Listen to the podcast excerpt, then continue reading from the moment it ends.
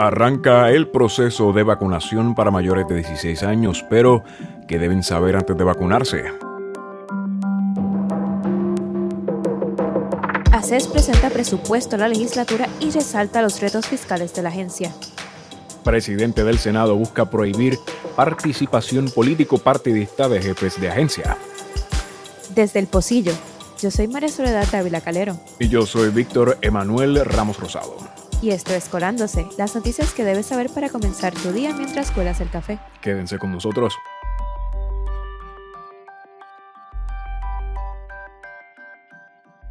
Hoy comienza el proceso de vacunación a mayores de 16 años, según anunció el gobernador Pedro Pierluisi en su mensaje de situación del Estado el miércoles. El anuncio se dio en cumplimiento de la fecha límite establecida por el presidente de los Estados Unidos, Joe Biden, para que todos los adultos tengan acceso a la vacuna a partir del 19 de abril. La fecha límite original era el primero de mayo. Y me place anunciar que dado el aumento sostenido en la asignación de vacunas a Puerto Rico y la capacidad que ha demostrado el Departamento de Salud junto a sus proveedores y la Guardia Nacional, a partir del próximo lunes 12 de abril, todo residente de Puerto Rico mayor de 16 años que quiera vacunarse podrá hacer su cita y recibir su vacuna. Sin embargo, hay preocupaciones por parte del sector voluntario que está ayudando en el proceso de vacunaciones en cuanto a la falta de educación a la población sobre cómo va a funcionar el proceso. Hay que orientar a la población eh, para dos cosas. Número uno, qué vacuna es adecuada para, para la edad de la persona, dónde podemos encontrar esta vacuna y cuáles son los pasos a seguir para poderla para poder recibir la vacuna, para que la persona no llegue a los lugares eh, incorrectos o sin la información correcta y en el caso de los menores de 21 años sin un tutor eh, o papá o mamá porque si no no los van a vacunar y entonces vamos a tener que estar devolviendo este personas eh, y se pierde un espacio de una cita. Lilian Rodríguez es la presidenta de Voces, la coalición de vacunas de Puerto Rico, que ha estado ayudando al Departamento de Salud a inocular a la población de la isla. Rodríguez explicó que es necesario orientar a los ciudadanos para que conozcan los pasos que deben seguir. Entre los puntos que señaló, hizo énfasis en que la única vacuna aprobada para menores de 18 es la de Pfizer. Vamos a empezar por decir que la vacuna la, la única vacuna aprobada por la FDA para jóvenes de 16 a 17 años o, o sea, a 17 años, antes de cumplir los 18, es la vacuna de Pfizer. No pueden recibir la de Moderna y no pueden recibir la de Johnson Johnson. La presidenta de Voces también advirtió que aquellos jóvenes menores de 21 años que deseen vacunarse deben ir acompañados de sus padres o algún tutor legal o de lo contrario no podrán ser vacunados. Tú tienes un joven que puede vacunarse desde los 16 hasta los 21 años.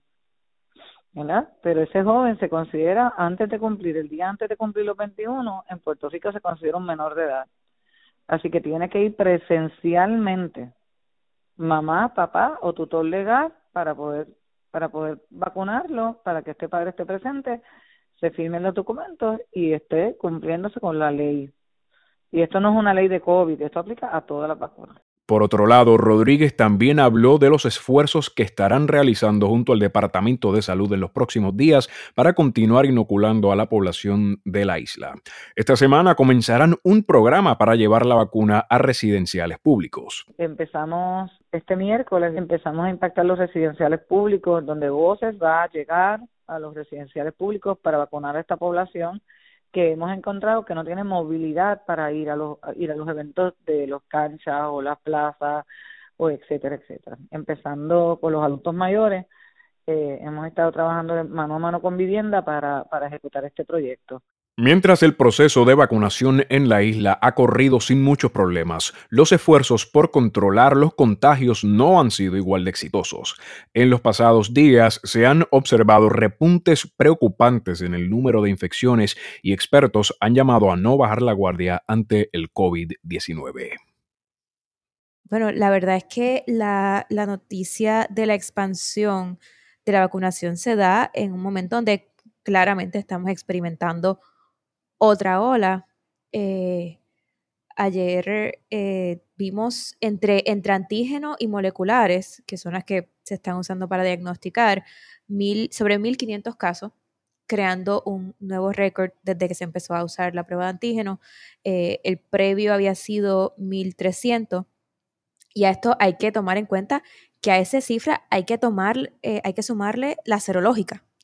La vacunación ha funcionado, pero ha tenido ciertas complicaciones. Ha habido un poco de desinformación o de quizás falta de, acceso a, información oficial que, que, yo creo que puede complicarse cuando pues abres el panorama para que sea básicamente todos los adultos y, las personas que ya están en, eh, décimo y seniors.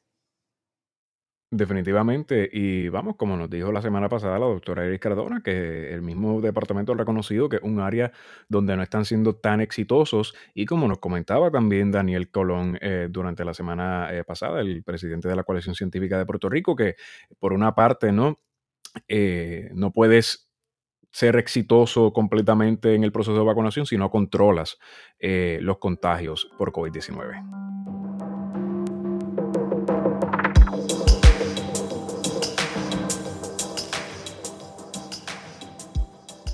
Las vistas de presupuesto en la legislatura continuaron el viernes con la Administración de Servicios de Salud, o ACES, que es la dependencia gubernamental que maneja el programa de salud vital. Durante su ponencia, el director ejecutivo de ACES, Jorge Galva, así como su director de finanzas, Carlos Negrón, hablaron de los retos fiscales de ACES, incluyendo la discrepancia entre el presupuesto que la instrumentalidad recomendó de unos 3.900 millones y el presupuesto base que recomendó la Junta de Control Fiscal de unos 2.600 millones. Además, hablaron de la posibilidad de un riesgo fiscal si el Congreso no aprueba una extensión de fondos adicionales que recibió la agencia durante este año fiscal. Puerto Rico actualmente tiene un nivel de paridad de 76%, lo que significa que el gobierno de Puerto Rico costea un 24% y además recibe una asignación en bloque de 2.800 millones de parte del gobierno federal para este año fiscal, que culmina el 30 de septiembre del Congreso no extender, el porciento de paridad federal bajaría a un 55% y la asignación de fondos sería de unos 492 millones de dólares. Según explicó Negrón, con las medidas que el Congreso tomó durante la pandemia, ACES ha subido el umbral de pobreza, permitiendo que más personas puedan entrar y subiendo la tarifa de pago a los proveedores, entre otras medidas. Sobre este particular, el director ejecutivo de ACES dijo, realmente no habría recursos por parte del gobierno de Puerto Rico para poder cerrar la brecha. Y la brecha que está calculando la Junta de Supervisión Fiscal es de 1.3 billones de dólares. Con una brecha de esa magnitud, y nosotros creemos que puede ser más alta, pero presumiendo este número como correcto, lo primero que pasaría sería que todas las iniciativas de sustentabilidad tendrían que, cesar. Por lo tanto, los aumentos que se le dieron a los proveedores cesarían. Habría que desafiliar a toda la gente nueva que ha entrado al programa bajo el aumento del nivel de pobreza. Pero eh, además de eso, habría que desafiliar del programa entre 350 y 400 mil beneficiarios del plan para poder equilibrar el presupuesto existente contra las erogaciones que tiene el programa. Las vistas para la resolución de la Cámara 149 se están llevando a cabo de manera conjunta entre la Comisión de Hacienda de la Cámara y la Comisión de Hacienda del Senado. Además de hablar de las asignaciones, Calva habló de otros problemas fiscales de la agencia, entre los que se encuentra el no tener suficiente presupuesto para poder tener salarios competitivos. Otro problema recurrente para CES es el continuo aumento de los costos de medicamentos. El incremento continuo del costo de la provisión de servicios de salud es, es, es una realidad con la cual tenemos que lidiar. Le voy a dar un ejemplo que puede ser bien ilustrativo. Nosotros hemos experimentado en el programa un aumento anual desde el año 2016, un aumento anual de aproximadamente 100 millones de dólares en el gasto farmacéutico únicamente. Calva explicó que este aumento en el gasto de medicamentos se ha dado a la par que ha bajado la cantidad de afiliados al plan vital. Bueno, está difícil el panorama para ACES eh, con esta situación y con las imposiciones de la Junta de Control Fiscal. ACES ha sido uno de esos espacios que constantemente se ha visto en algún eh, tipo de riesgo, ¿no? La realidad es que cada cierto tiempo hay un riesgo de quedarse sin dinero. Igual este, esa discrepancia de ACES diciendo, mira, necesitamos esta cantidad de dinero y la Junta decir, tienen que resolverse con 1.300 millones menos no me parece, no me parece realista, ¿verdad? Eh, máxime en la situación que se encuentra Puerto Rico. También ACES tiene el problema de, que muchos de los gastos, eh, pues ellos no los pueden controlar. En realidad, eh, el presupuesto de ACES, el presupuesto administrativo de ACES es solo un 2%. El resto va al pago de hospitales, de laboratorios, de médicos y de medicamentos que él eh, propio director ejecutivo lo mencionó en esa vista, pero lo ha mencionado varias veces y ha dicho el presupuesto de medicamentos se está comiendo el presupuesto total de ACES porque es que sigue en aumento. Y eso es algo que lamentablemente en Puerto Rico no podemos controlar. Nosotros no podemos controlar la desregulación que Estados Unidos tiene en la industria farmacéutica.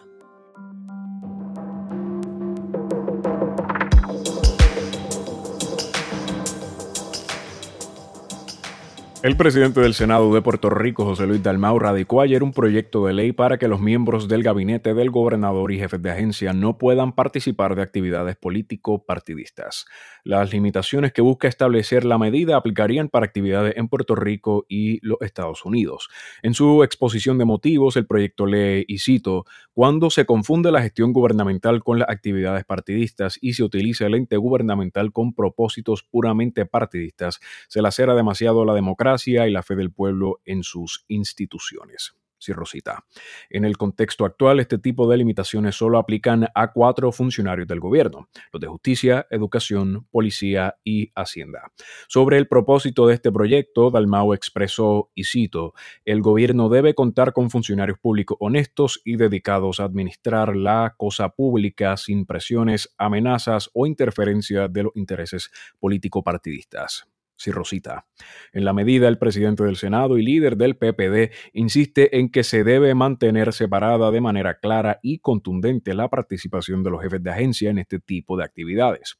Algunas de las actividades en las que prohibiría la participación de funcionarios serían campañas políticas durante o fuera del año electoral, pertenecer a un organismo, comité o grupo de campaña de partidos políticos o candidato alguno y el apoyar públicamente a candidatos o candidatas a puestos electivos en cualquier tipo de elección. Mira, yo creo que, que, Puerto Rico tiene que atender eh, el panismo político y, muchas veces como estos jefes de agencia en realidad se mide más por qué le está dando al partido versus cuáles son sus calificaciones. Así que, que lo, veo lo veo positivo. Ciertamente creo que también puede haber personas que pueden preocuparse de cómo esto pueda eh, de alguna manera violar la libertad de expresión que ellos puedan tener como, como personas, ¿verdad? Y, de expresar su, su, afiliación política. Sin embargo, yo creo que Puerto Rico tiene un problema real de cuán, cuán fuerte es la política partidista dentro del proceso de contratación.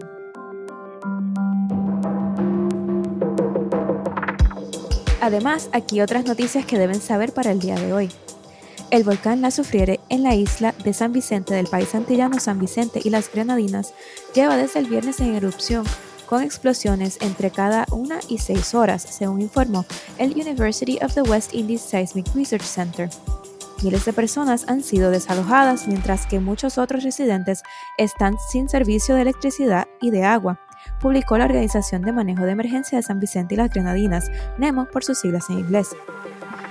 La página de Twitter de Nemo publicó ayer, y cito, Día 3 de la erupción, y todo parece una zona de guerra. Mañana lúgubre, con las cenizas comenzando a endurecerse en la tierra por las lluvias nocturnas. Por otro lado, aquí en Puerto Rico, afiliados del partido Movimiento Victoria Ciudadana eligieron a los 11 delegados que serán el nuevo liderato del partido. En esta elección, el ex representante Manuel Natal quedó electo como coordinador general entre los otros delegados electos están los cuatro legisladores electos y las candidatas Rosa Seguí y Eva Prados, así como el comisionado electoral Olvin Valentín. Bueno, muchas gracias por acompañarnos y esperamos que se unan también mañana a nosotros para guiarles por las noticias más importantes que deben conocer para empezar su día. El trabajo del pocillo es accesible y libre de costo para todas las personas. Pueden suscribirse a nuestro Patreon a través de patreon.com slash el pocillo y ayudarnos a mantener estos espacios de periodismo independiente vivos con su contribución. Mi nombre es María Soledad Dávila Calero. Y yo soy Víctor Emanuel Ramos Rosado. Esto fue Colándose. Nos vemos mañana.